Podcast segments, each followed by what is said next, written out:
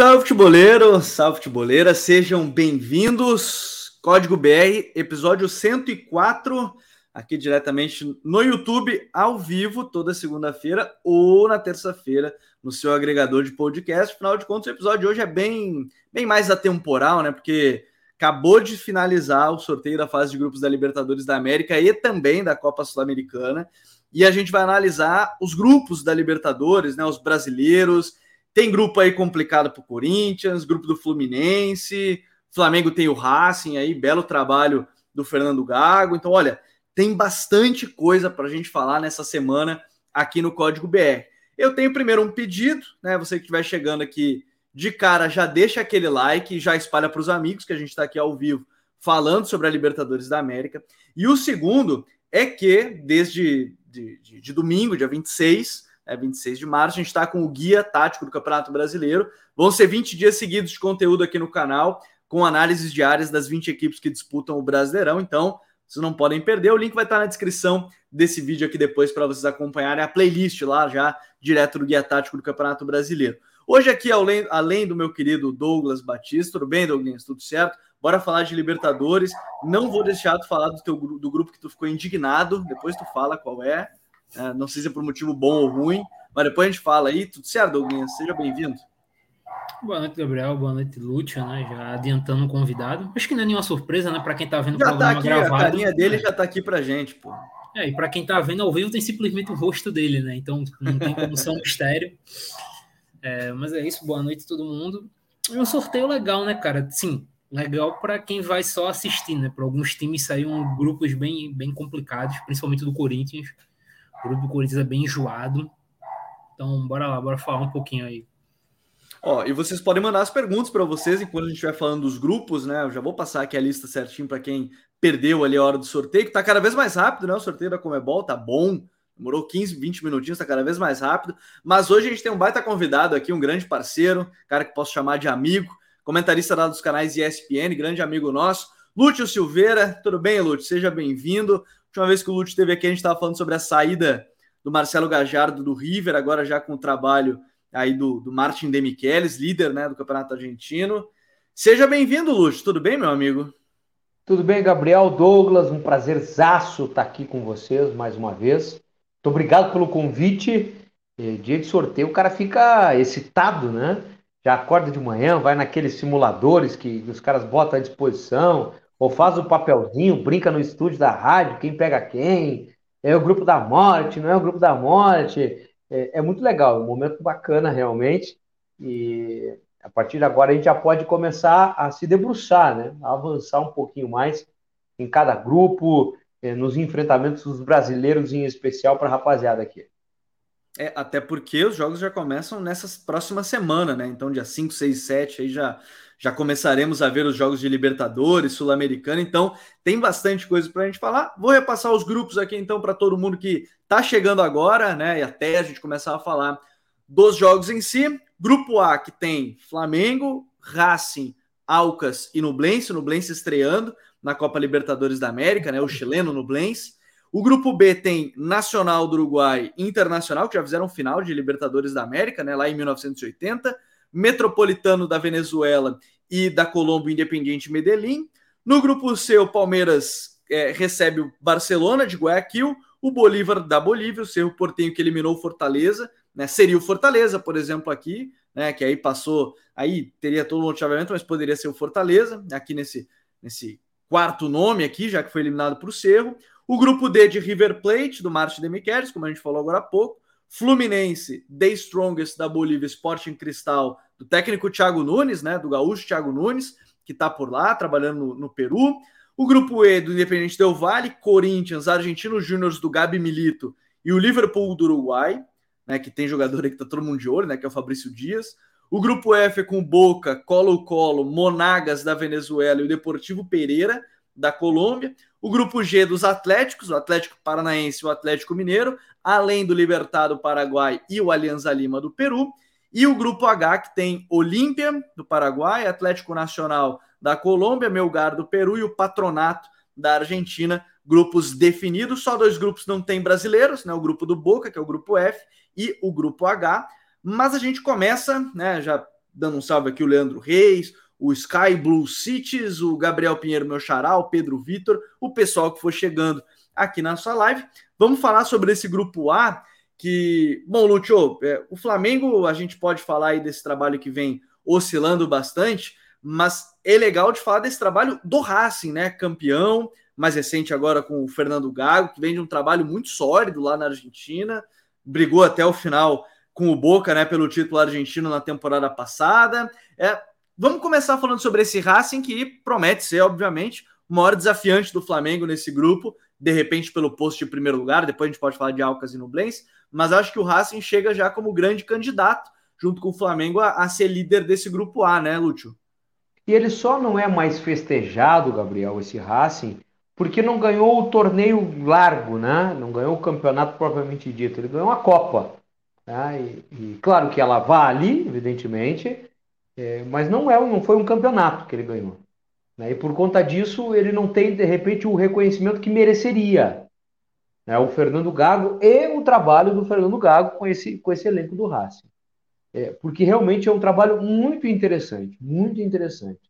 É, do ano passado para cá, só para a gente ficar em cima do que está rolando agora, ele perdeu, por exemplo, o Copete, né, um, um jogador referência para ele lá na frente, mas ele encontra soluções, né?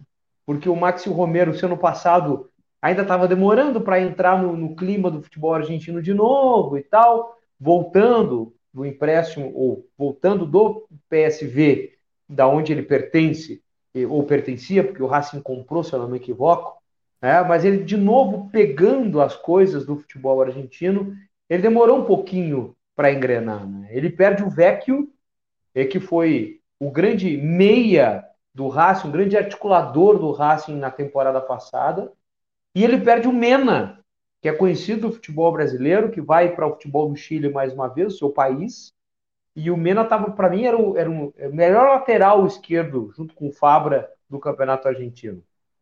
Então ele perde peças importantes em determinado momento. Mas ele encontra soluções. Por exemplo, o cobiçadíssimo Rojas, hoje, uhum. ano passado era um reserva do Racing. Né? Quando jogava, jogava na extrema pela direita. Eu não gostava muito, aliás, dessa opção que fazia o Fernando Gago. Mas ele acomodava, por vezes, o, o, o Rojas pela direita. Hoje o, o Rojas veio por dentro né, tá vindo como um 10 efetivamente, recuperou-se na parte física, que era um problema para ele, se machucou muito ano passado e tem sido o grande maestro, o condutor desse time. Então as peças voltaram a se encaixar. Tem um goleiro que eu considero um goleiro interessante, que é o Arias, confiável. É, tem o Cigali na zaga, que me agrada também. Tem o Moreno, que é um dos melhores volantes do campeonato argentino, o Aníbal Moreno. Aí tem o, o, o, o Rojas fazendo esse enlace, sendo um engante desse time, e ainda precisando de um encaixezinho melhor lá na frente. Às vezes está o Demônio Alt, às vezes está só o, o, o Romero, né? ainda precisa, ainda carece de um, de, um, de um encaixezinho melhor.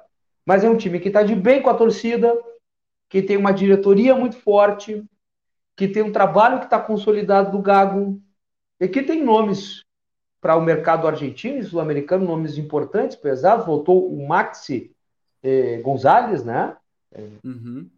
O Maxi, enfim, o Maxi voltou né, depois de muito tempo de MLS, de futebol europeu e tal. Ele volta e, e até não tem jogado com tanta frequência assim. É um time eh, que eu não gostaria de enfrentar. Né? Acho que é um time que está bem armado, está bem organizado, e é um time que eh, certamente, nenhuma dúvida, será o grande adversário do Flamengo na chave. E por que não? Pode até brigar por esse primeiro lugar aí.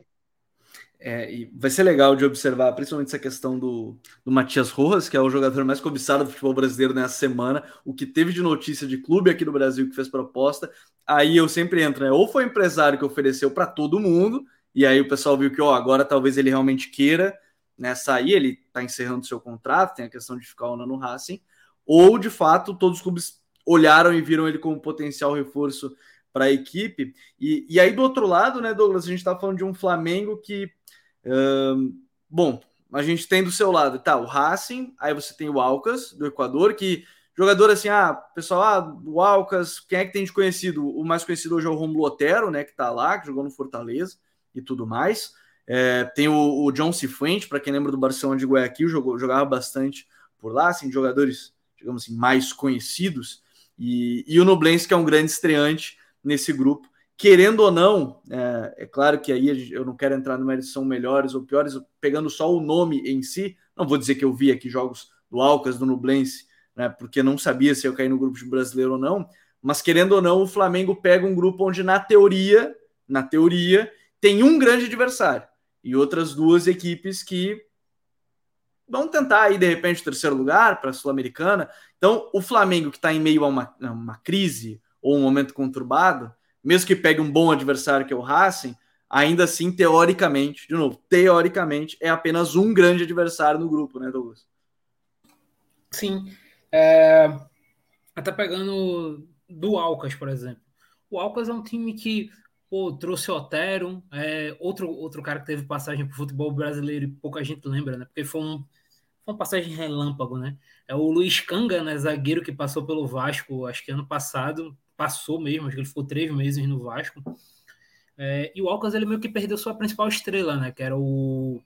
Eu não vou me arriscar a falar o, sobrenome dele, mas é o Federico El Polaco, né? Que é o argentino com nacionalidade polonesa, que foi um dos principais jogadores do futebol equatoriano fez 15 gols na última temporada, é, foi um dos artilheiros do campeonato nacional, e aí se transferiu justamente para um time que está em outro grupo de brasileiro, né? Que ele joga agora no Barcelona de Guayaquil.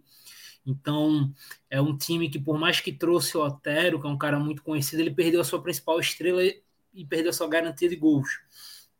É, então, por, talvez fosse o segundo time do grupo ali, o terceiro, no caso, né? Então, deixa um, um grupo um pouco mais tranquilo, digamos, para o Flamengo. É, do Nublense, eu também concordo contigo, eu conheço pouco. Acho que a única coisa que eu poderia falar da Nublense, que eu pesquisei, eu achei extremamente carismático, não tem nada a ver com bola. Tem, né? Porque o cara faz parte do elenco, mas ele tem um cara com dupla nacionalidade, ele tem um jogador que é chileno e japonês. Eu acho espetacular isso. É, mas fora isso, cara, é um grupo muito bom para o Flamengo. Por quê? Na teoria, o Flamengo entra como favoritaço em quatro jogos. Então, são quatro jogos para o Flamengo ganhar e ter confiança, ganhar confiança ao longo da competição.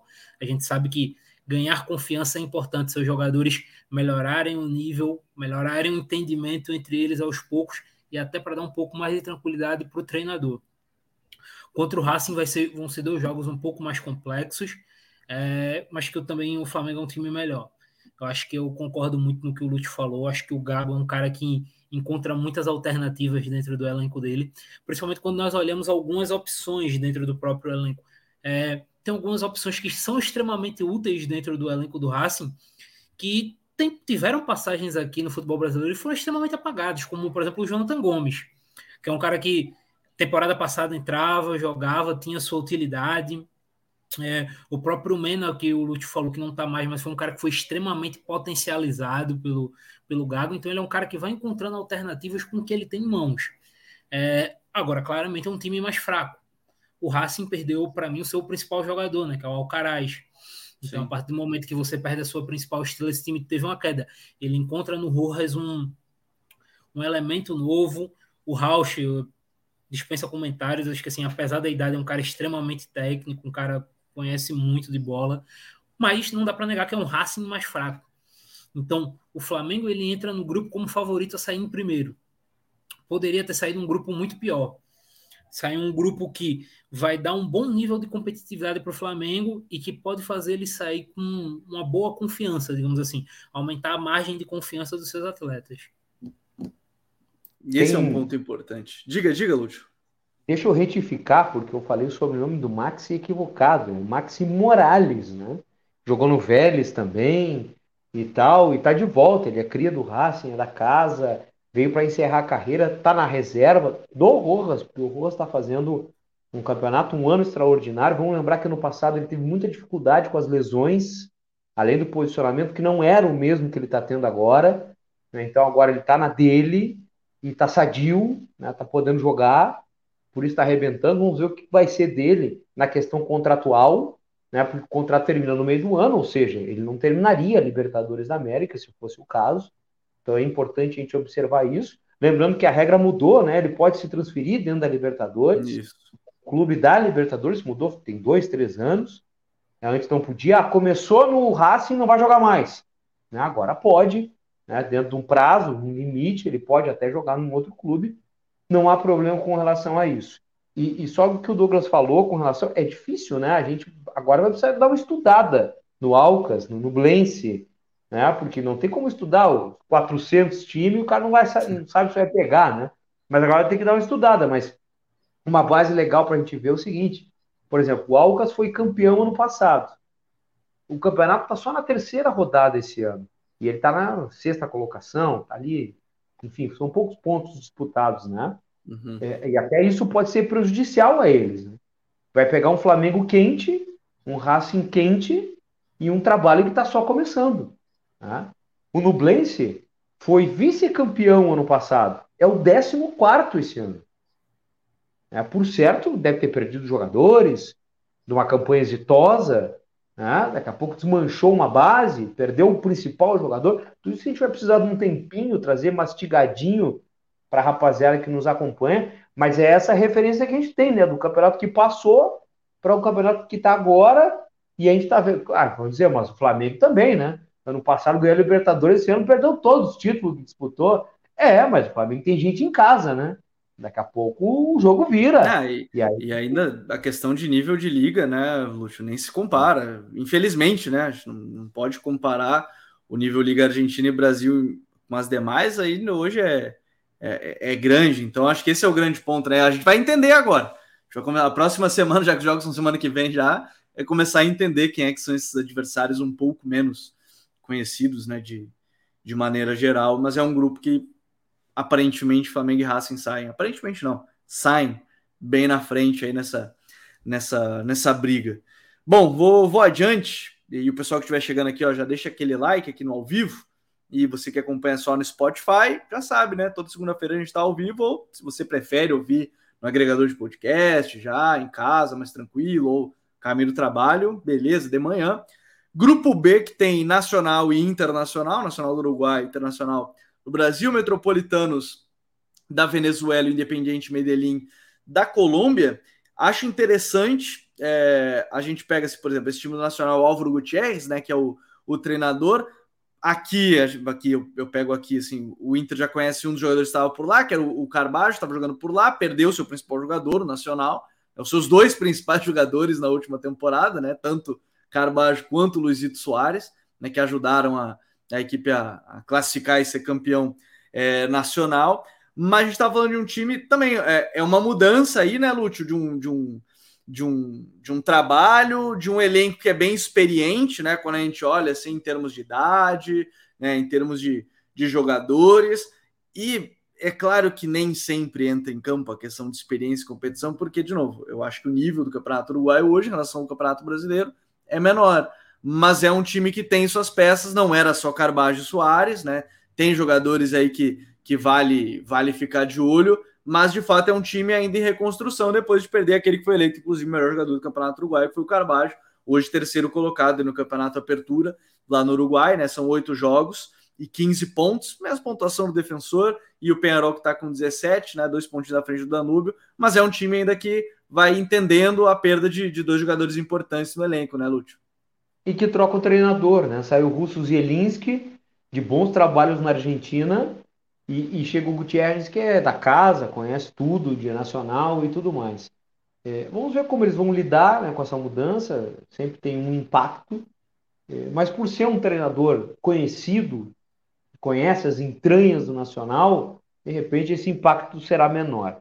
Vamos lembrar que tem o Polenta, eu vi recentemente jogos do, do Nacional, não gostei, Polenta tá lento, ou estava pelo menos, até então. Estava é, difícil para ele. Eu, eu, fiz o clássico no torneio de verão. Ele sofreu, eu lembro de ter visto ele, não lembro agora, eu vou lembrar qual era o último clube, mas eu lembro que ele estava lento já já fazia é. um tempo, então é um ponto. É, fiz, fiz o, clássico nos torneios de verão no Star Plus, é, Penharol Nacional, e, e, o Polenta sofreu bastante né, nessa questão física, estava difícil para ele. Tem o perigosíssimo Fagundes, né, esse jogador aí tem que ter muita atenção com ele. ele é meio foguento assim demais, sabe? Cabecinha meio miolo mole, tal. Daqui a pouco cola os, os relé ali, ele explode de vez e acaba sendo expulso, coisa do gênero. Mas ele é capaz de, de realmente é, é, mudar um jogo, né? Tem um ótimo um contra um, um jogador picante, valente, vai dentro mesmo, é, sabe fazer gol. Então, atenção com ele, cuidado com ele. Nogueira passou aqui no futebol brasileiro, era, era um, um homem de confiança do Zielinski, né, que tinha sido seu treinador uhum. no pela Plata, né, um zagueiro alto, é bom de bola aérea, tá por lá também, é o parceiro do, do Polenta. O Zavala, que ou Zabala, que é um, um, jogador também rápido, lá ele tem sido utilizado como um volante. Na Argentina ele jogava mais adiantado, ele é uruguaio, mas ele fez boa parte da sua carreira no futebol argentino e lá ele tem jogado um pouco mais atrasado, pelo menos estava assim com, com o Zelinski, eu não sei como é que foi esse final de semana com o Gutierrez, foi a volta do Gutierrez, né? foi a reestreia dele no comando técnico, então tem que ver, ele era mais ou menos o que, o que é o, o, o Fagundes, assim, um jogador bem atrevido mesmo, joga, jogava de extrema, tava, esse final de semana estava no banco, Boca Negra, mas é um veterano, da lateral pela direita, o colombiano Boca Negra, né, que também já não tem mais a mesma perna, é, mas é um cara que sabe fechar linha, um cara interessante. É, então, a gente vai precisar ver como esse, esse novo trabalho vai se acomodar no Nacional, mas é um time, poxa, tem torcida, camisa, tradição. É, é verdade que está frágil o futebol uruguaio né, nos últimos anos, politicamente também falando, né, e isso na Libertadores, por vezes, acaba tendo um, um certo peso. É, mas é sempre bom. Eu, eu, eu, eu não gosto de, de ignorar, de desmerecer o futebol sul-americano de forma alguma, e muito menos o uruguaio. Né? Sempre tem representatividade, por mais que ele esteja frágil, o adversário que você tem que ter muita atenção, e, e o Inter vai precisar ter esse cuidado aí, porque é, internacional, ok, entrou o Metropolitanos, tá, tá ficando bom, e a gente vai falar ainda sobre o Independente Medellín, que já é mais enroscado, né? Então não ficou um grupo papinha, babinha, não ficou, não. O Medellín que tem um dos grandes 10 que todo mundo gosta de ver, que é o Andrés Ricaurte, né? Todo mundo gosta dele, né? Sempre, cara, esse é um dos jogadores que acho que mais aparece volta e meia alguém tá falando dele. A gente vai falar sobre até esse, esse time do, do, do Independiente Medellín daqui a pouquinho. É, do próprio Independiente Medellín veio o Germancano, né? De, de grandes temporadas até voltar ao futebol brasileiro né, que estava jogando muito bem por lá. É, mas a gente tem, se eu falei que o Flamengo está em um momento complicado, o Inter é a mesma coisa, né, Douglas? É um time que acaba de cair na semifinal do Campeonato Gaúcho, né, para a equipe do Caxias, vive um momento aí de turbulência com essa eliminação, apesar de ser um time com boas peças, mas também vai ter que olhar nessa Libertadores, né? É, com este atual elenco, aparentemente não vão se contratar mais nenhum jogador até a próxima janela, além da, da questão da chegada do, do Arangues e provavelmente do Ender Valência só para julho. É um, é, é, é, um grupo que há esse, já esse primeiro embaixo com o Nacional. Acho que o Lute tocou num ponto importante. Pode não ser o melhor time do Nacional que o Nacional já teve, mas nesse tipo de jogo, torcida, essas coisas, elas influenciam bastante em termos de pressão, de jogar né, no, no, no, estádio centenário. Então, acho que tem esse fator. Mas é um Inter também que está precisando se reencontrar nesse momento, né, Douglas? Sim, total. É, só antes de falar do Inter, acho que vale citar também que o, o Lúcio falou muito bem do Polenta, da defesa do Nacional, e a gente falou das perdas do Nacional. Eu acho que vale, citar que o Nacional perdeu seu melhor zagueiro para o rival, né? Que é o Léo Coelho. O brasileiro Léo Coelho deixou o Nacional. Era a referência defensiva do Nacional. Era o cara que ganhava muito jogo pelo alto, era um cara importante até com a bola. Então, a partir do momento que o Léo Coelho sai, realmente tem uma queda muito grande. É, só que entrar naquela, não é o mesmo Nacional. Teve uma, uma, perda, a gente já citou aqui três titulares importantíssimos, um deles era somente o Soares. É, mas entra aquilo, tem, o, tem muito cara experiente, cara, tem muita cobra ali, né? É, o próprio Gigliotti, né? A gente acabou de o Gigliotti, Uma, né? mais experiente que ele. É um cara que tá sempre marcando gols nesse tipo de jogo, esse tipo de jogo grande. É, o próprio Inácio Ramírez também é um cara que, apesar de seus 26 anos, é um cara que já tem experiência internacional, é um cara muito rodado dentro do próprio futebol uruguaio. Então, é uma equipe encardida. E o próprio Medellín, tu citou o Ricardo, e além do Ricardo, acho que eu queria destacar o Ponche, cara, que é um cara que temporada passada, tal qual eu citei o rapaz do que o Alcas perdeu, né, o polonês, o Medellín também teve um cara que foi extremamente destaque marcando gols, que foi o Pons, no campeonato colombiano. Só que no caso ele permaneceu. É um cara que trabalha principalmente ali no último terço, focado muito em desmarque nas costas dos zagueiros. É um cara que final, tenta finalizar com as duas pernas, mas não tem tanta qualidade com a perna esquerda, finaliza mais com a direita. Tem análise dele né, no, no canal, no canal não, no site, fazer o, o jabazinho, mas é um, é um jogador para o Inter ficar de olho. Um cara que tem a sua qualidade fazendo gols ali. E, com um meia eu, que cria bastante, né? Como um meia que cria bastante, porque é um cara que tem uma facilidade de encontrar e um jogador que tem uma facilidade muito boa de romper, né? Então termina sendo um encaixe muito bom entre os dois, o Pons e o Ricardo. No caso do Inter. O Douglas, no final de semana no clássico. É, o gol foi dele, o clássico de Medellín, empate 1 a 1 ele meteu o caixa lá, tá quente o ano. Exato. No caso do Inter, é interessante que eu acho que o que vai afetar mais o Inter é a parte mental. Eu acho que, tecnicamente, o grupo vai ser um grupo chato, digamos assim. Entra um pouco na ideia do Flamengo, que é um grupo que eu vejo o Inter passando, mas eu vejo o Inter chegando competitivo. O Inter melhor, mas fazendo jogos bem competitivos para chegar bem no mata-mata. É, só que o que pode afetar o Inter é a parte mental. O Inter acaba de ter uma eliminação meio traumática a questão dos títulos começa a pesar, não adianta. É, e que faz falta alguns jogadores, né? Chegou o Luiz Adriano agora, que é esse cara mais experiente, para dar um pouco dessa calma no, no, time. É um cara que vem jogando bem, mas ainda assim você sente falta, né? O Gabriel ainda não retorna, então você ainda tem esse problema do volante meio que persistindo. É, vai teoricamente ser sanado com Arangues, mas o Arangues só chega no meio do ano. Então daqui até lá, então vai ter essa sangrada um pouquinho. Então, eu acho que o grande porém do Inter aqui é a parte mental. O Inter vai ter que trabalhar muito bem essa parte mental é, do jogo a jogo, principalmente contra o Nacional. Jogar lá fora é muito complicado por diversos fatores. É, mas eu ainda vejo o Inter passando. Acho que o Inter tem talvez os dois melhores jogadores do grupo, é, no Pedro Henrique, no próprio Wanderson, mesmo o Wanderson, os três, né? Tem o Alan Patrick também. É, mesmo o Wanderson não tá fazendo, não estando fazendo início de temporada como foi no último Campeonato Brasileiro, mas eu enxergo esses três como os melhores jogadores do grupo, apesar do Ricardo ser muito bom, é, mas eu enxergo esses três chegando acima da média. Eu vejo o Inter passando de fase, mas tropeçando e perdendo alguns pontos. É, eu, eu, vejo mais ou menos dessa forma, até porque os jogos fora de casa têm sido um grande problema para o Inter também, e, independente do adversário. Alguém comentou aqui, o Daniel Souto, o Inter foi eliminado pelo Melgar, ele dá essa lembrança. O, o Vinícius não está confiante, por exemplo, que o Inter faz um ponto contra o Metropolitano, então tem gente que não está muito confiante. Esse é o momento do Inter até, é, nesse caso, mas é um grupo que também é tão curioso como a gente fala, tá, o sorteio, por exemplo, caiu o Metropolitanos, que foi o campeão ano passado, esse ano, em seis jogos, tem quatro pontos. Então vejam como a gente pode olhar que é o atual campeão, mas a gente pode olhar também pela ótica de, ó, agora não está bem. Então, de novo, os jogos começam na semana que vem. Né? Então, eu acho que tem muito desse fator aí que a gente pode, pode falar. Indo adiante, ó, grupo C. O grupo C tem Palmeiras, Barcelona, Bolívar e Cerro Portenho.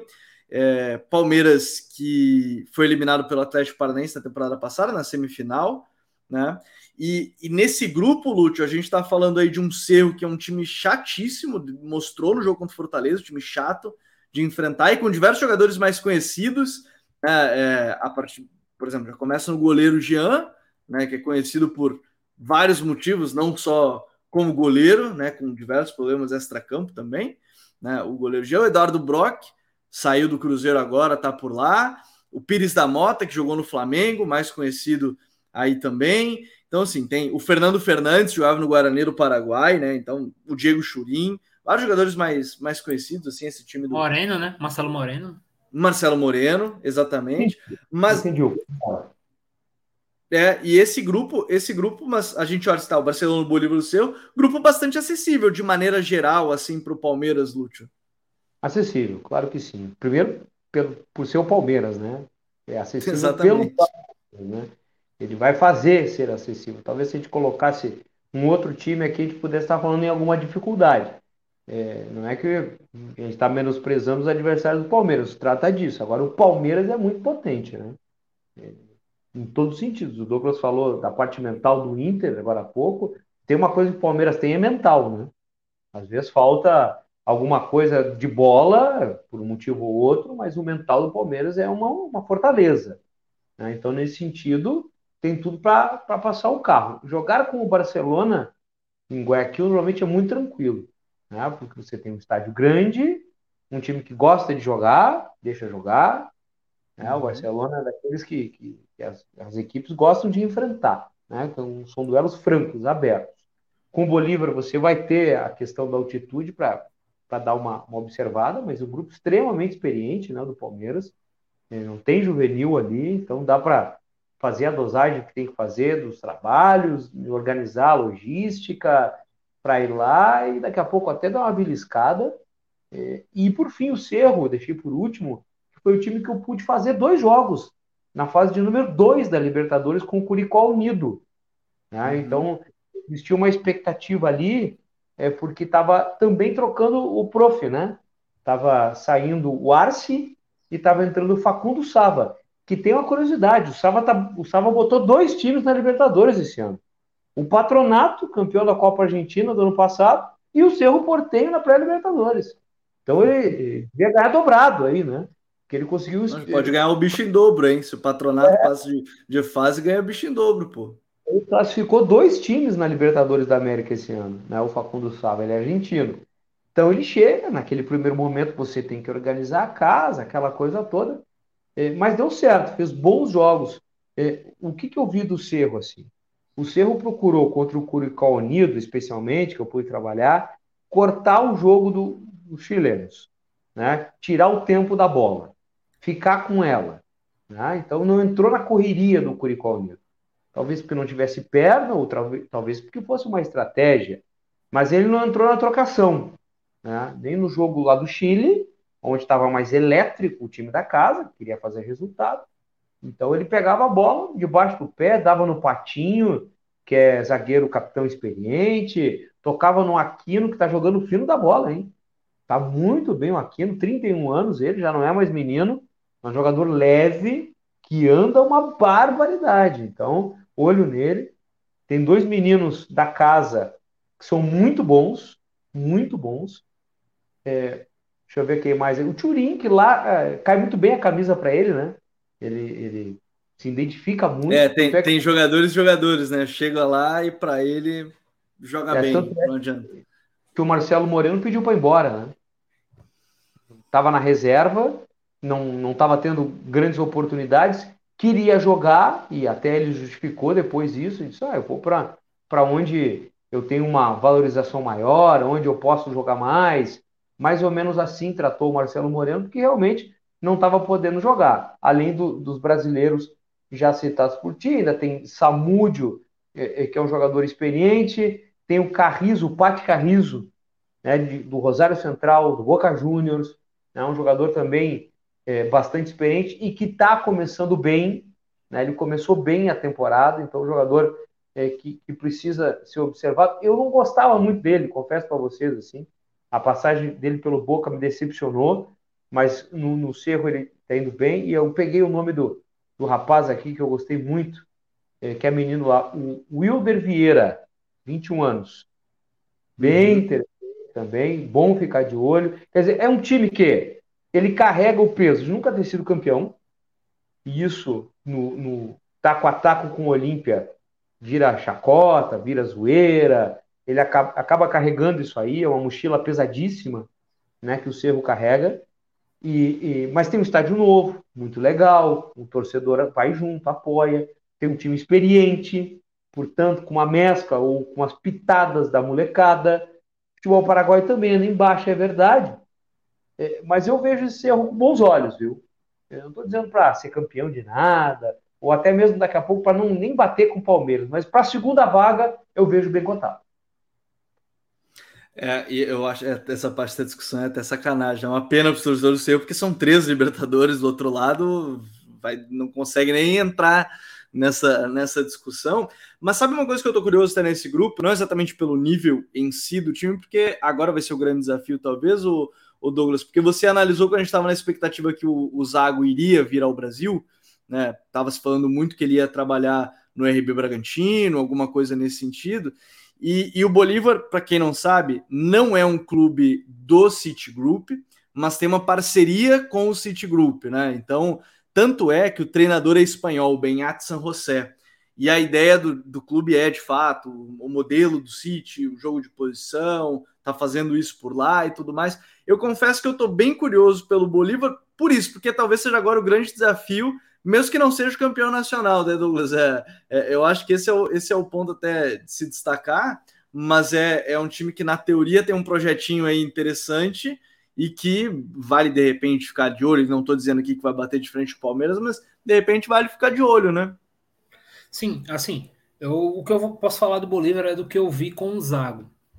E daí a gente pode citar um pouco porque, como você disse, parceria com o Grupo City, procura manter uma certa base de jogo, e era isso, uma equipe que no campeonato boliviano, é sempre bom destacar, o nível técnico tem uma diferença, né, uma diferença um pouco gritante, mas na sua realidade era uma equipe que tinha muita bola, era uma equipe que usava muito a profundidade dos seus dois alas, chegando muito na linha de fundo, e um cara que tinha muito peso na construção da equipe, né, na criação de jogadas, é um antigo conhecido do, Brasil, do futebol brasileiro, que é o Patito Rodrigues, né?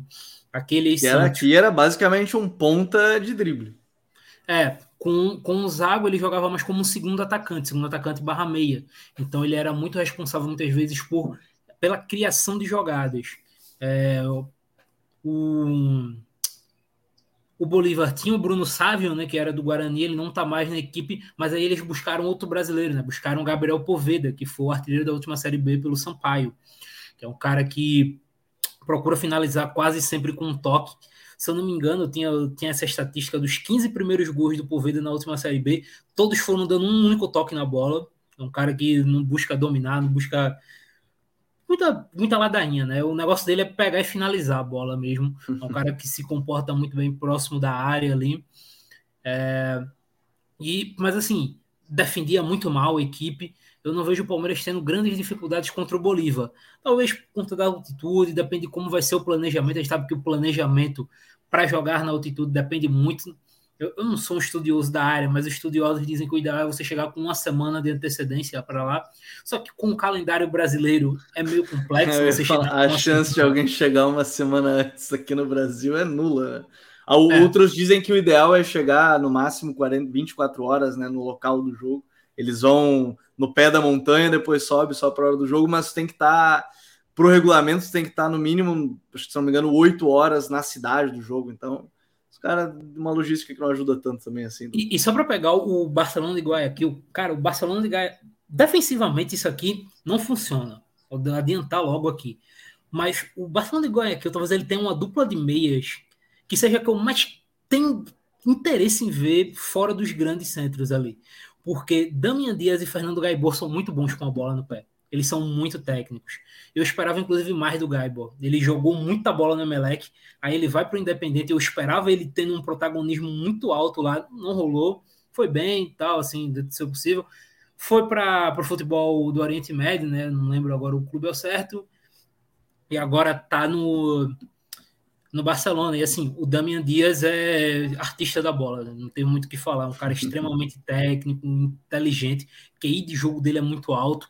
Agora, aquilo, defensivamente não funciona. São dois caras que não vão te, não vão defender, não tem porquê. A participação deles é com a bola. Do meio para frente funciona, do meio para trás é, não, não, dá. E tem o, o polaco, né, no comando de ataque. É o cara que foi o grande destaque do, do, do é, da última temporada no futebol equatoriano. É um cara que ganha muita bola pelo alto, muito forte. Eu, eu gosto, ele tem uma capacidade de achar algumas finalizações muito de nível complexo, digamos assim. Se eu não me engano, eu, dessa matéria até que eu falei do Pons, eu fiz o levantamento do expected goals, né, do gols esperados. Se eu não me engano, ele era o que, do, dos atacantes que eu analisei, ele é o que tinha o menor. Ele tinha um aproveitamento muito alto com finalizações muito complexas. É, então, é um atacante para se ficar de olho. É, então, assim, eu, eu vejo o Barcelona como a segunda força do grupo pela qualidade técnica dos seus principais jogadores. É, eu, eu tô curioso, de novo, acho que o Palmeiras vai passar dentro desse grupo, mas acho que os outros três times eu tenho muita curiosidade no enfrentamento entre eles, principalmente Barcelona, Bolívar e, e o próprio Cerro como esses, esses adversários. Ó, o pessoal que tá chegando aqui, ó, já deixa aquele like, pode deixar opinião. O amigo já deixou aqui, ó, que para ele o grupo da morte é River, Flu, The Strongest e Sporting Cristal, que curiosamente é o grupo que a gente vai falar agora um pouquinho mais, Lúcio. Grupo do River Plate, Fluminense, The Strongest, Sport Cristal, tem conhecido, né, o Thiago Nunes, treinador do Sport Cristal. O River Plate agora do Martin Demichelis, que não é igual ao River Plate do Marcelo Gajardo, mas é líder da liga, né? Vem fazendo aí o trabalho com 18 pontos em oito jogos, então vem num bom aproveitamento nesse temporada. O que dá para falar desse River aí? Porque esse grupo promete. Esse, para mim, acho que é um grupo que a gente está falando de um grupo equilibrado, né? Um grupo bem interessante de se acompanhar. O que, que dá para falar desse River atualmente, que é líder da sua liga e está no novo trabalho depois de oito anos que a gente viu à frente, até alguém vai se confundir em algum momento falar naturalmente, ah, o River do Gajardo, porque tá tão acostumado a falar oito anos seguidos falando que é o River do Gajardo, mas é o River do, do, do Demichelis. O que, que dá para falar desse River atualmente, Lúcio? É, não é simples, né? Você fazer a transição de um trabalho tão. Pouca pressão teve o Demichelis, né? Ainda bem que ele é um cara experiente conhece disso. E, e, é da casa, né? Então talvez até por isso que o River tenha realmente optado pelo DNA River Platense para fazer a transição, né? Para ter um substituto do Marcelo Gadiardo, porque todo mundo que entraria ali sofreria, né? E a direção também trocou, né? O, o ex-presidente ele tinha muito mais estofo, costas largas para fazer uma eventual defesa de um trabalho que hum, pudesse estar instável. Né? Então era uma direção, é uma direção nova e um comando técnico novo. Mas eles foram buscar na raiz né, esses profissionais para que pudesse se sofrer o menos possível. E também foram para o mercado, né? foram buscar novos nomes, foram trazer alguns protagonistas para que o trabalho pudesse florescer o mais rápido possível. E se ele começou instável, e começou, ele hoje ele começa a sair os primeiros brotos ali, né? Primeiras, primeiras frutinhas começam a aparecer. É, é um time que, por exemplo, sai jogando lá de trás hoje. Uhum. Né? Tem uma participação ativa do Armani, que não existia com o Marcelo Gagliardi. Até porque o Armani ele não é um, exatamente um exímio é, é, é, jogador com os pés. Né? Tem alguma dificuldade. Mas ele está se adaptando. E, e essa é uma mudança é, proposta pelo Demichelis. Né? Ele quer isso. Não é que precisa necessariamente sempre sair lá de trás. Mas se apertar e puder, e o goleiro tiver que participar, que ele o faça. Né? Então já é uma mudança no, no começo do, do seu jogo. Você tem um Nátio Fernandes que deixa o River para vir ao Brasil sendo um 8,5. Aqui no Brasil, nos últimos tempos, ele foi perdendo espaço e ele volta para o River para ser a referência, para ser o 10 e o capitão. E ele assume isso e cumpre bem com esse papel. A coisa está funcionando. É, por vezes, o, o, o time tem sido criticado por ter apenas um marcador, só o Enzo Pérez, nato, né? Uhum. Mas ele corrigiu isso, trazendo o Aliendro um pouco mais para trás. E aquele Aliendro que nós vimos no Colom de pisar na área adversária Hoje tem menos isso e mais companhia o Enzo Pérez. Né? Então ele não chega a ser um volantão, mas ele é um, é um cara que ajuda na missão de marcar nessa entrada da área do River. Ele pode desentortar as laterais. Isso é um problema crônico que o River tem nos últimos tempos. É, o Robert Rojas voltou de lesão, mas não conseguiu ainda emplacar. Então o que, que ele fez? Quando ele improvisou o Enzo Dias como zagueiro, o River foi terrível. E hoje ele conseguiu desentortar. Ele botou o Enzo Dias na lateral, que é a sua posição, onde ele foi muito bem com o Medina no Tajeres, levou o casco para a direita mais uma vez e conseguiu botar o Paulo Dias na zaga, pelo lado esquerdo. Ele que joga pela direita.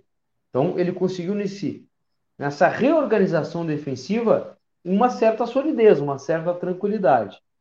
E aí o problema passa a ser maior do meio para frente em determinado momento, porque o barco ainda não rendeu o que podia se esperar, o Palavecino está voltando de lesão, o Paradela ainda não tinha embalado, é, mas aí o Paradela cresce na briga, vai bem, e faltava lá na frente.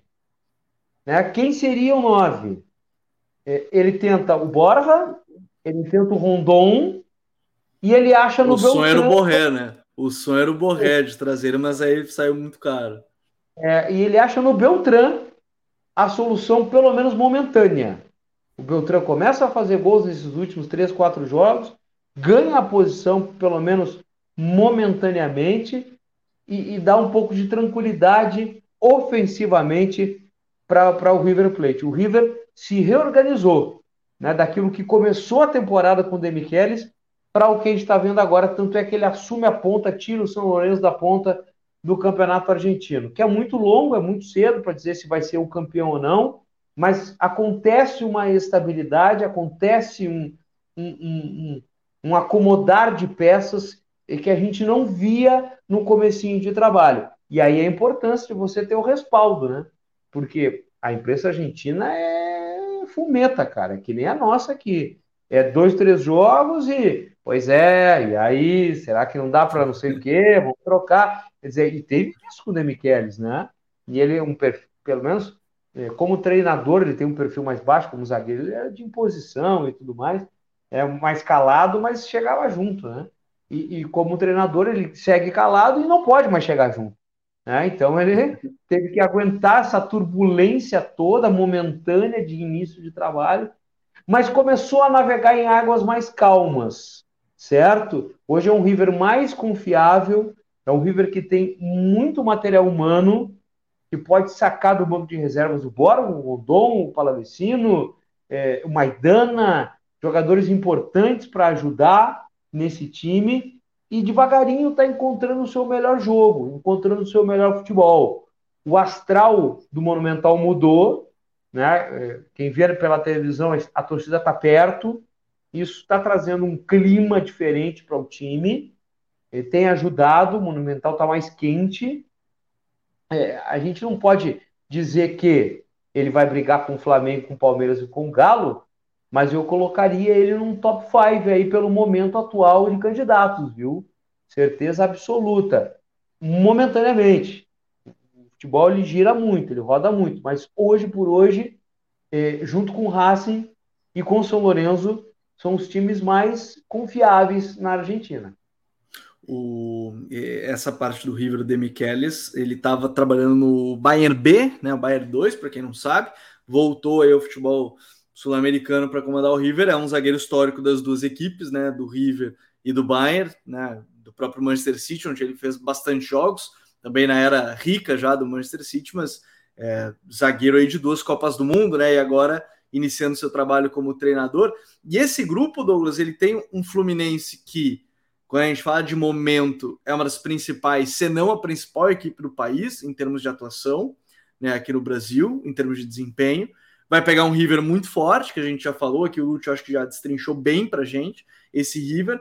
Tem uma viagem complicadíssima à altitude que você citava, que é ali a, a Bolívia, e depois o Sporting Cristal, que está muito bem, segundo colocado no Campeonato Nacional, né? Tá empatado em pontos e com um jogo a menos que o Universitário.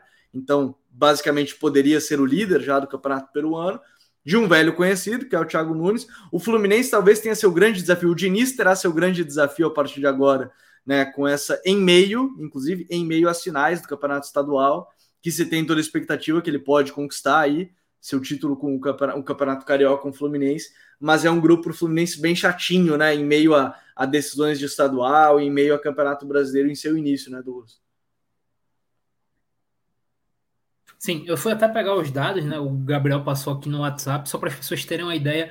Para além de futebol, da, da bola em si, o Fluminense vai ser o terceiro time brasileiro que mais vai viajar nessa primeira fase. Ele vai viajar, deixa eu só pegar o número correto, 24 mil quilômetros. Então, para além do futebol, para além da altitude, vão ser viagens extremamente cansativas para o Fluminense para além do futebol. Isso que ele pegou um River que teoricamente está mais próximo, né? Aqui do lado, em Buenos Aires e tal. É, em compensação, é, é, um grupo que, extremamente acessível para o Fluminense. Acho que o The Strongest tem ali os seus jogadores famosos, são Trivério né, no, no The Strongest, aquele Trivério, né, entra, entra na conta dos Aquile. É, tem, um, tem um Isnaldo, né, que jogo, passou pelo Bahia, né, passou voando aqui pelo Bahia é, dois anos atrás. É, mas eu acho que assim, mesmo esquema do Palmeiras, eu não vejo o Fluminense tendo grande dificuldade contra o The Strongest. Acho que em casa o Fluminense ganha tranquilo e lá na altitude vai depender de como vai ser o planejamento, do, de que horas o Fluminense vai poder chegar, se vai poder. Se vai optar pela estratégia de chegar na hora, se vai optar de não, vamos passar um tempo a mais por aqui. Então vai depender um pouco disso, mas eu ainda vejo o Fluminense ganhando sem muita dificuldade The Strongest. Só para trazer a curiosidade, tal qual o Bolívar, o Strongest também tem um treinador espanhol, tá? É...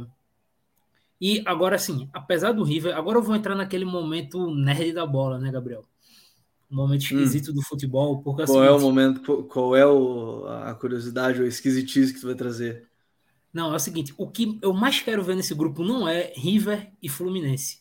Eu quero ah. ver como é que o Thiago Nunes vai pressionar a saída de bola do Fluminense. Porque. É, ele adora falar sobre isso, né? A gente tem um TPI com ele que ele adora falar sobre pressão alta e tudo mais, né? É, a pressão do, do Ceará do Thiago Nunes foi a melhor pressão que eu lembro de ter visto aqui no futebol do Nordeste. Era extremamente eficiente. No próprio Atlético Paranaense, quando ele se propôs a marcar alto, também foi extremamente eficiente. E o Fluminense talvez seja a equipe, talvez não, é a equipe brasileira que mais apresenta alternativas na saída de bola. Então, eu estou muito curioso para ver qual vai ser a estratégia do Thiago para pressionar essa saída do Fluminense. Ele é um cara que é, é algo que é intrínseco dele. Ele quer, ele quer pressionar, ele gosta disso. Então, estou curioso para ver o que ele vai armar para essa saída do Fluminense. Acho que é a parada que eu mais estou curioso para ver nesse grupo. Se ele vai conseguir complicar. Porque se nós formos pegar de forma geral, no futebol brasileiro, que está uns dois, três degraus acima do futebol peruano, no mínimo, é, poucas equipes conseguiram pressionar para valer a saída do Fluminense. Pouquíssimas, a gente conta nos dedos. Então, como é que o Thiago vai fazer para, pelo menos, limitar esse Fluminense saindo com a bola? O, o, o Sporting Cristal, que quase foi eliminado na, na, na segunda eliminatória né, da, da, da, fase prévia da Libertadores, tomou um 2 a 0 na ida para o Nacional do Paraguai e aí fez uma virada de 5 a 1 né, em cima, para quem não, não viu, imagino eu, se eu não me engano, tem ainda no, no Star Plus ali, no, no playerzinho, ainda tem, acho que para ver. Vale assistir, tá? Foi uma baita virada do, do esporte em cima do, do Nacional. Começou sob pressão aí o Thiago e tem jogadores conhecidos por lá, né? O Inácio, o zagueiro, né? mais à frente ali a gente já, já falou do, de um outro jogador, mas o, o Inácio acho que é o mais conhecido, mais conhecido jogador que passou aqui pelo futebol brasileiro, né, com, com a equipe do, do Bahia, o Brenner, atacante também, né, centroavante que jogou pelo Inter e pelo Goiás, Agora, Botafogo, Remo. Por um monte, um né? Monte, tá, tá bom. Bocado. Ituano também, tá certo. Eu, eu, eu, tinha na minha cabeça que eram poucos, mas foram vários conhecidos, clubes conhecidos que passou aí o, o Brenner. Centroavante passou pelo Juventude também, Havaí, enfim, sobre um monte de clube aqui brasileiro momentaneamente, momentaneamente, o Fluminense vai enfrentar, claro, tem a questão do aproveitamento ali do esporte em cristal, vai, vai enfrentar três líderes de liga, né? Ou seja, todo mundo que, que em tese está bem. Né? O River na Argentina, o The Strongest na Bolívia, o Esporte em Cristal que está ali na questão do aproveitamento da liderança. Né? Então, se a gente fala de momento, o momento é dos adversários do Fluminense, que também está bem, né? Vamos combinar. Exatamente. Aqui a gente tem os estaduais e eles não têm, né? Eles já estão jogando o nacional deles. Até dentro desse ponto, talvez seja o grupo que mais tem clubes em bom momento, talvez que a gente esteja falando aqui da, da fase de grupos da Libertadores. E agora, ainda aqui, ó, tá chegando agora aqui, ó, a gente tá falando dos grupos dos brasileiros na Libertadores, focando nos brasileiros, então a gente passou já pelos primeiros quatro grupos. Tem mais dois grupos para a gente falar ainda hoje: o Corinthians e o grupo de outros dois brasileiros, né? Atléticos, o Atlético Paranaense e o Atlético Mineiro. O grupo E, que tem o Corinthians, meu caro Lúcio, Independiente Del Vale, um dos projetos mais interessantes do futebol sul-americano. Não é por acaso que está chegando aí, é, em, já chegou em final de Libertadores, tem dois títulos de Sul-Americana, fazendo grandes campeonatos, conquistou a Recopa agora no mês de fevereiro, né, contra a equipe do Flamengo. O Argentino Júnior que foi se desmontando um pouquinho, dois jogadores vieram aqui para o futebol brasileiro, né, o Carabarral e o próprio Fausto Vera, time do Gabi Milito. E o Liverpool do Uruguai, né, que tem um projeto mais que em jogadores jovens, o grande expoente é o Fabrício Dias, volante, né, que fez um bom mundial, um sul-americano sub-20. Mas tá aí um grupinho chato para o Corinthians, porque vamos começar falando desse Argentino Júnior, que é um time que gosta de ter a bola, um Gabi Milito que acho que pegou muito do que ele pensava como foi jogador do próprio Barcelona, acho que ele pegou muito disso, né, dos treinadores que ele teve, do próprio Bielsa, que foi que, com quem ele trabalhou, times que gostam de ter a bola e que pode ter perdido dois, três jogadores, e ele mesmo já falou sobre isso, sobre remontar elencos, mas é um time bem interessante da Argentina, né, Lúcio? É, nós vamos ter aí um guardiolista nato, né? O, Sim. O, não, não nega isso. E, aliás, ele fala abertamente, ele já foi. Com dois guardiolistas, era o, o, o próprio. O, o, o Martin Anselmo do, do Del Valle é outro, né? Então já tem dois nesse grupo, inclusive. Ele, ele, fala, ele fala muito, ele é muito questionado na Argentina pela imprensa local. É, oh, mas por que, que não dá o chutão quando tem que dar? Por que, que, não, que, por que, que não faz? Ele, ele disse: não, não, só um pouquinho. É, eu vou jogar assim, eu vou jogar em cima das minhas convicções. É claro que eu não posso ser irresponsável é, de, de daqui a pouco é, indicar uma jogada equivocada para o meu atleta, se ele está apertado, ele tem a liberdade de, de despachar ela tal, mas é, eu vou insistir, né, eu vou insistir que o time se, se comporte dessa forma, né, que, que saiba o que esteja fazendo, né, que faça um jogo com a bola no pé, que tenha paciência para jogar. Eu fiz semana passada um jogo do, do Argentino Júnior, Lanús e Argentino Júnior, né? É, o jogo em si caiu muito no segundo tempo, acabou decepcionando, tecnicamente falando, é, mas o primeiro tempo foi muito a cara do que quer o Gabriel Milito, assim, com paciência, rodando, tentando buscar um melhor espaço. É um time que joga num 3-5-2, grande parte das vezes, um grande, grande momento, vários momentos do jogo ele é no 3-5-2, né, que tem o Torren, que é uma liderança, um capitão, é um homem da bola aérea também. Né? O, o McAllister, um dos McAllister, né? se tornou zagueiro, são três, um é campeão do mundo, é, e, o, e, o, Kevin, se eu não me engano, é o que, que, joga lá, depois tem o Francis e o Alexis, né, mas o, o Kevin é o que joga lá, já foi volante, hoje está como um terceiro zagueiro né, nessa linha defensiva. Tem um, um, jogador que não tem, vai ser destaque sempre, em todos os lugares que passar vai ser manchete, vai ser notícia, que é o filho do Redondo, né, o Federico, sim, é, que, sim. É, que, que, joga tal qual o seu pai, no, no estilo, no estilão, né? Evidentemente que é um menino. Se vai só, chegar né? no livro é outra história, né? É um menino, né? Mas eu quero dizer assim na postura, né? na uhum. aparência, é, o trote, o caminhar, os movimentos, eles se assemelham assim absurdamente ao pai, absurdamente ao pai. Né? E fisicamente ele é muito parecido, né? É muito parecido. Sim, cabeça erguida para jogar. É impre... Impressiona, assim, cara, impressiona. É claro que está muito longe de ser o que o pai dele foi, né? Ele pode até ser superior, por que não? Porque está começando a sua trajetória. É, mas é interessantíssimo, né? Para a gente observar, assim, para quem viu ou para quem foi buscar imagens, faz ali, bota do ladinho, assim, vai ver um jogando a semelhança do outro, assim. É realmente impressionante. Aí tem, tem o Cabreira, que é um jogador mais de velocidade, tem o Montiel, que é primo do Gonçalo, né, que joga pela esquerda, que é o Santiago Montiel. Não tem o mesmo brilho, né? Mas, mas é o primo. Pô, mas primo não vai ter como, né, Lúcio? Um bateu o pênalti que, que a Argentina foi tri, agora nem tem mais jeito pro cara ter, ter o brilho em casa, né? Não, tem, tem, a gente já tá falando de um primo e um irmão de campeão do mundo, né? Aqui nesse time, o, o irmão do Alexis e o primo do Gonçalo, né? Então são, é um time de famosos aí, portanto. Né? E, e, lá na frente o Nus, que faz uma corrida danada, é muito valente. Falta às vezes para ele um pouquinho de refino técnico, assim, mas ele tem uma entrega bárbara. E o Ávalos, que está vivendo um momento muito legal na carreira. Né? Está é, é, fazendo gols, foi convocado para a seleção de novo recentemente.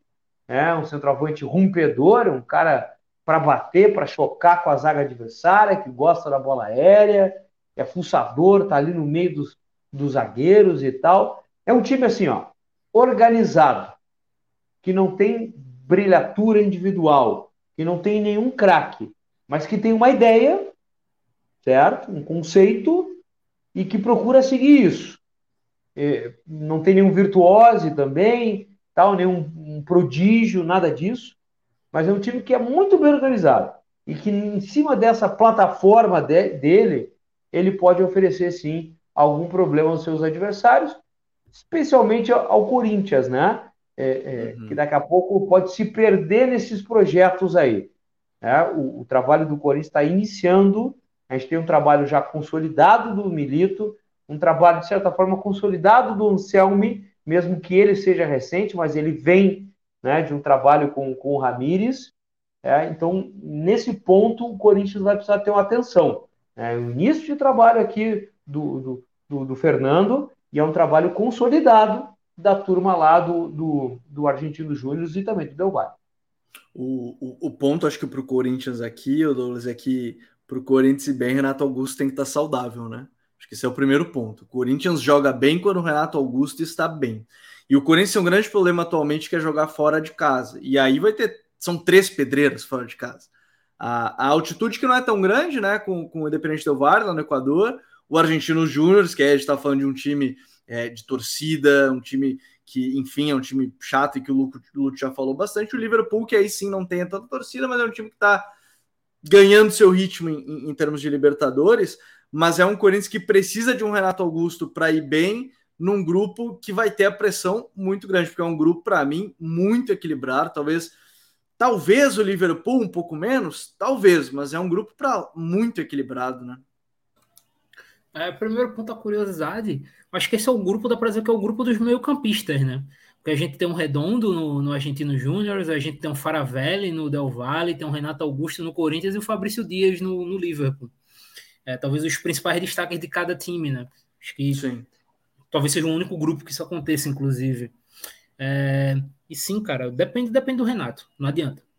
Por mais que o o Yuri esteja bem, por mais que o Roger Guedes esteja decidindo e fazendo muitos gols, o Adson cresceu nessa temporada, mas o jogo do Corinthians ele gira em torno do que o Renato Augusto pode fazer. A facilidade dele encontrar o Fagner, o Fábio Santos pelo lado esquerdo, a facilidade dele em condução, de chute de média e longa distância. Ele é, tecnicamente, tecnicamente falando, ele é o melhor meio-campista em atividade no país. Tecnicamente falando. Ele, infelizmente, fisicamente não consegue desempenhar é, em sequência, né? Assim, pegar uma sequência para valer. Mas, tecnicamente falando, ele é completíssimo. Então, termina tendo essa dependência muito grande do que ele pode fazer. É, eu estou curioso para ver como vai ser esse Corinthians e Del Valle porque o Del Valle ele apresentou alguns, algumas fraquezas contra o Flamengo, principalmente na bola aérea. O Flamengo precisou de pouquíssimo, pouquíssimo mesmo, para complicar o jogo contra o Del Valle pelo alto. E o Corinthians ele tem meio que no Gil, né, na bola parada, esse, essa arma total. É, então fica aí essa, essa questão aí de como vai ser esse jogo, principalmente na disputa de posse. O Independente é um time que tem muito a bola, é um time que gosta de atacar. Em compensação, pô, será que eles vão atacar muito e dar esse espaço para o Corinthians? Porque você dá um espaço para Renato Augusto passar. E aí tu tem um Adson, tu tem um Yuri Alberto atacando espaço. É, posteriormente, o próprio Christian Barleta, né, que vai jogar. Então, tu vai ter muita uhum. gente para avançar nessas costas. Então, como é que o Del Valle vai se portar? E o próprio Corinthians, o Corinthians vai querer ter a bola e dominar o Del Valle através da posse. Até porque o Corinthians não tem grandes jogadores para sair jogando desde a defesa. Tem o Renato tem que baixar bastante para ajudar e tudo mais, e a pressão do Del Valle às vezes funciona muito bem contra isso. Exatamente. Então, muita coisa chama atenção aí nesse Corinthians. Eu acho que é o adversário de. Se a gente for pegar grupos né, do, dos times brasileiros que a gente avaliou, o Corinthians é que tem os adversários que mais podem tirá-lo da zona de conforto. Então, tô, tô curioso para ver como é que o Lázaro vai ajustar isso, principalmente por esse tempo que ele teve agora sem jogar, né? São o três semanas até a estreia da Libertadores que ele vai ter só de treino, treino e jogo treino, né? Treino e amistoso. Então, muitas coisas ele vai ter que resolver na hora, né? porque ele não vai ter mais o tempo de testar, digamos assim, num, num jogo menos importante. O próximo jogo dele já é simplesmente a estreia da Libertadores. Então, tô curioso para ver como é que o Corinthians vai fazer. Eu acho que o Corinthians, ele de longe é o brasileiro que mais vai enfrentar dificuldades. É, e assim, uh, mas a gente não falou tanto do, do, do, Liverpool do Uruguai. Destaco dois jogadores para ficar de olho: o próprio Fabrício Dias, que a gente falou já, né? Já, já citou bastante por aqui, mas ficaria de olho no próprio Luciano Rodrigues Ponta, fez belíssimo sul-americano sub-20 ali no ataque do Uruguai, belíssimo mesmo, atacante de lado que pode jogar tanto pela direita quanto pela esquerda, boa troca de direção, finaliza bem, chuta bastante, chuta, chuta meio chuta-chuta, às vezes até demais mas bom jogador, 19 anos só, né? 2003. Acho que vale vale ficar de olho nesses dois principais uh, jovens, talvez da, da equipe do, do, do Liverpool. Pô, e ainda o, uh, Gonçalo Carneiro, né? Perdeu o Gonçalo Carneiro, que ajudou na conquista do título de, de uma das etapas do Uruguai do ano passado, que deu a vaga justamente à Libertadores. Se não me engano, ele foi para o mundo árabe, não lembro para onde. Ele teve no São Paulo e não. Sim, não que aí teve problema no Pubs, né, no São Paulo. Leonou, se complicou, ele volta para o Uruguai, volta para o Liverpool e ele faz o gol do título, inclusive.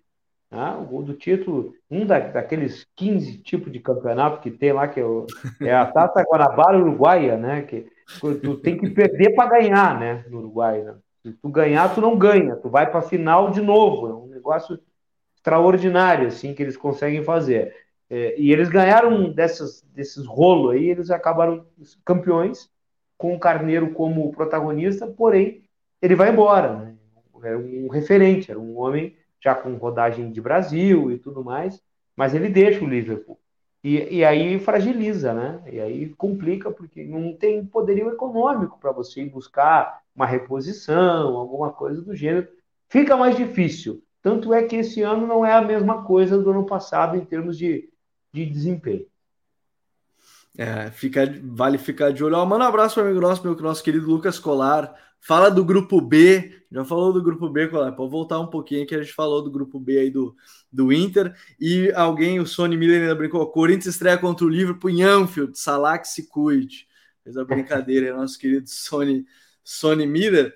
Bom, Seguinte, para a gente fechar o grupo de brasileiros, dois brasileiros, eu sei que meu amigo Três Pontos, né, do, do, do YouTube, do canal do YouTube Três Pontos, meu querido Thiago Marquezine estava comentando para a gente pular logo, falar do Atlético Paranaense.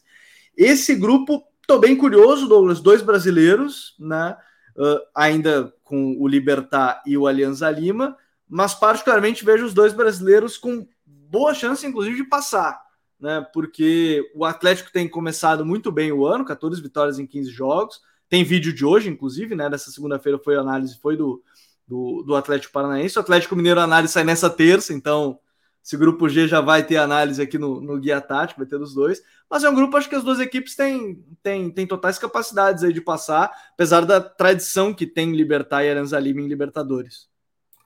Não, assim, é, eu acho que é o grupo mais tranquilo para brasileiros, com todo respeito aos dois aí. É, os dois, no caso, o Alianza Lima e o Libertar. Não, não vejo muita dificuldade nem para Atlético nem para nem Galo. Eu acho que eles vão brigar pela primeira colocação.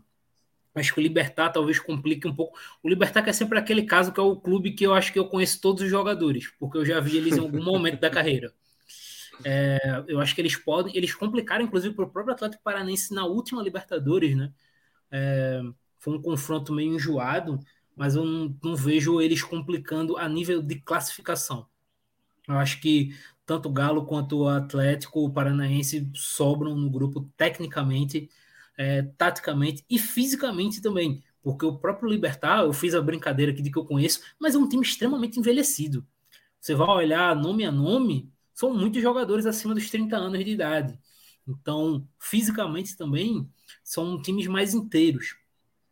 No caso do Alianza Lima, também tem muito jogador conhecido, né? Tem o Cueva, que chegou recentemente, tem o Barcos, que é, foi por muito tempo o principal jogador do time, mas tecnicamente eu acho que não dá. Eu, eu fiz, eu vou fazer aqui, né? Eu saiu do Atlético Paranaense hoje no guia. Eu que fiz o texto, né? Eu vi os jogos do Atlético Paranaense, eu fiz o texto, o Gabriel fez o vídeo, né? Só dando os créditos para cada um. É, tá e... lá escrito lá, o homem assistiu um monte de jogo também do, do, do Furacão, pô. E assim, eu, no, do que eu vi do Atlético Paranaense, né, do bom trabalho do Paulo Turra, bom destacar que o Atlético está invicto na temporada, né, não perdeu ainda sob o comando do Paulo Turra. É, eu não vejo ele tendo dificuldade. Eu acho que o Paulo Turra está fazendo um trabalho muito bom, principalmente na questão de gestão de elenco.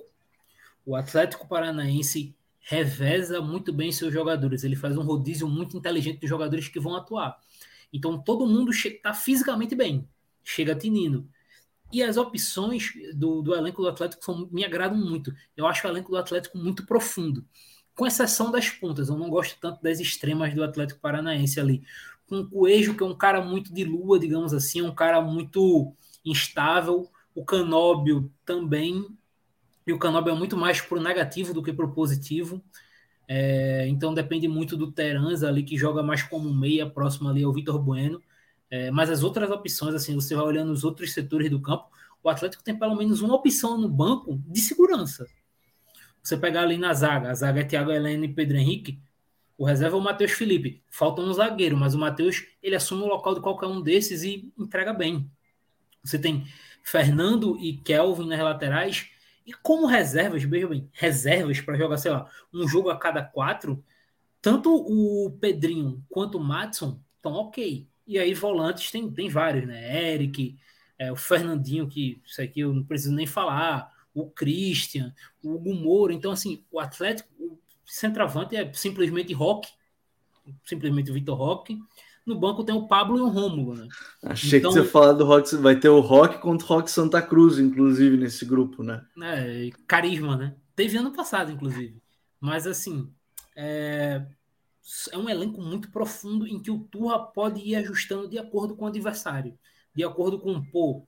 Hoje eu acho que o ideal é jogar assim, podemos colocar outro tipo de jogo, podemos tentar dois extremos mais insinuantes, mais de drible. Hoje não, podemos botar o Terence, que é um cara mais construtor, mais do último passe. Então, eu acho que o elenco do Atlético, com esse grupo, dá opções o suficiente para o Turra conseguir fazer essa equipe passar com tranquilidade é, é um, grupo, Lúcio, assim, de novo, a gente estava falando de um, de um trabalho aí em início do Turra, mas que é um, também um pouco de continuidade, né, do Filipão.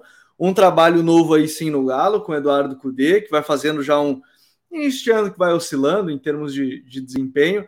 E, e, eu acho que esse ponto que o Douglas falou do, do time envelhecido do, do Libertar, porque realmente, né, a gente fala aí de Roque Santa Cruz, do, do, do Taquara Cardoso, né, do, do Martin Silva, mas é, é um grupo, não sei, eu particularmente vejo que os dois brasileiros têm totais condições de passar aí, né?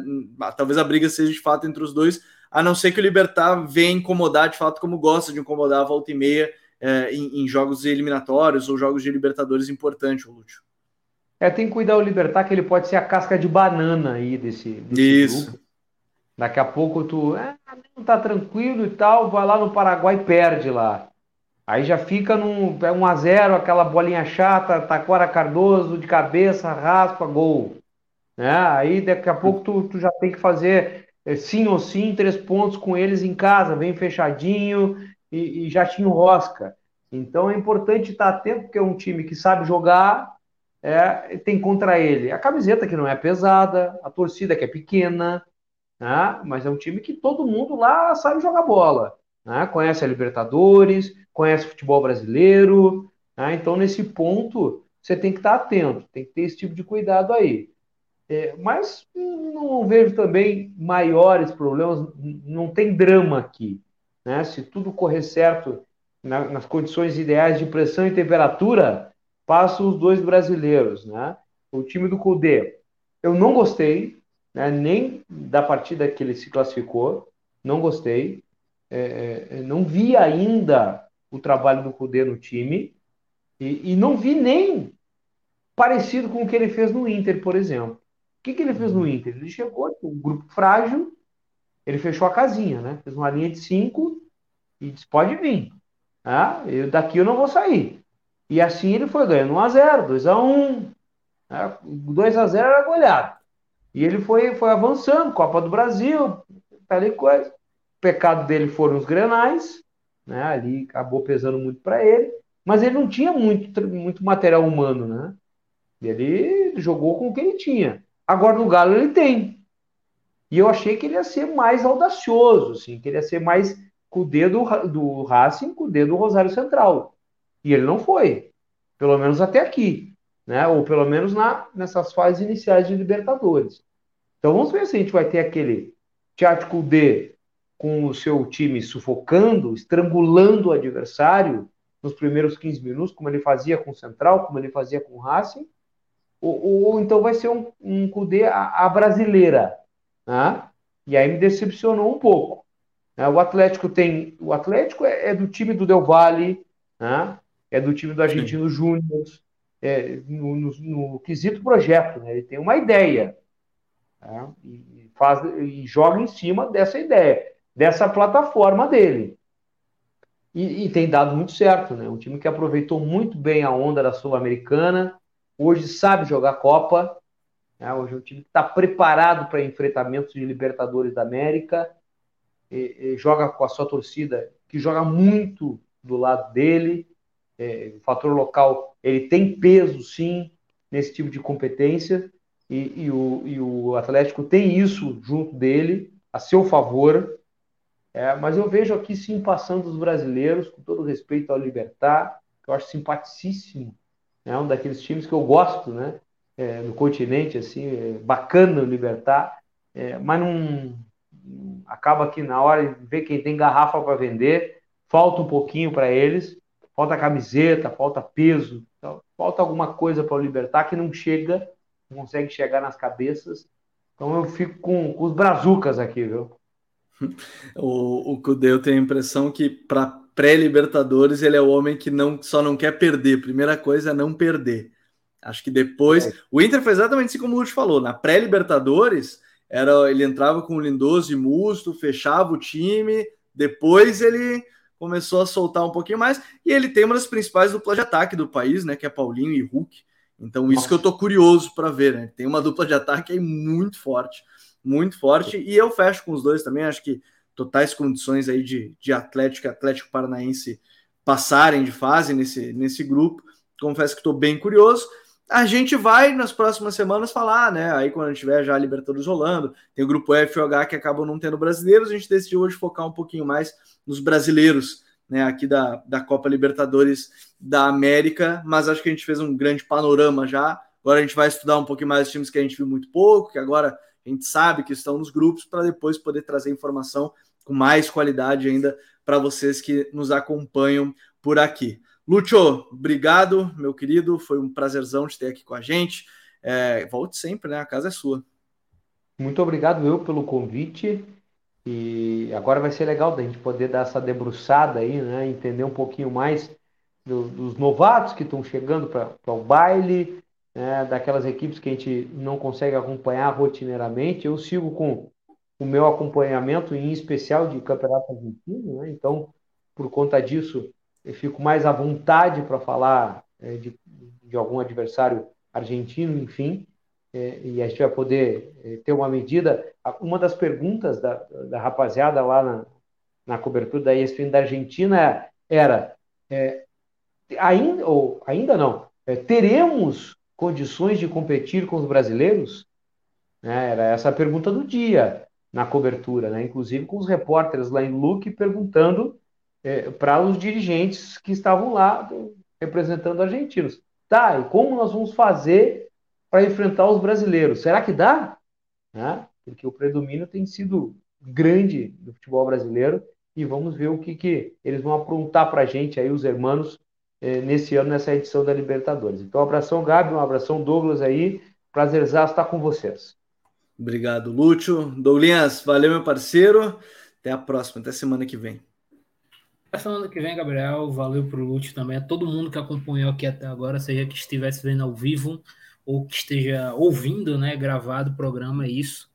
Abraço, até a próxima e vejam o guia do Campeonato Brasileiro. Tá muito top.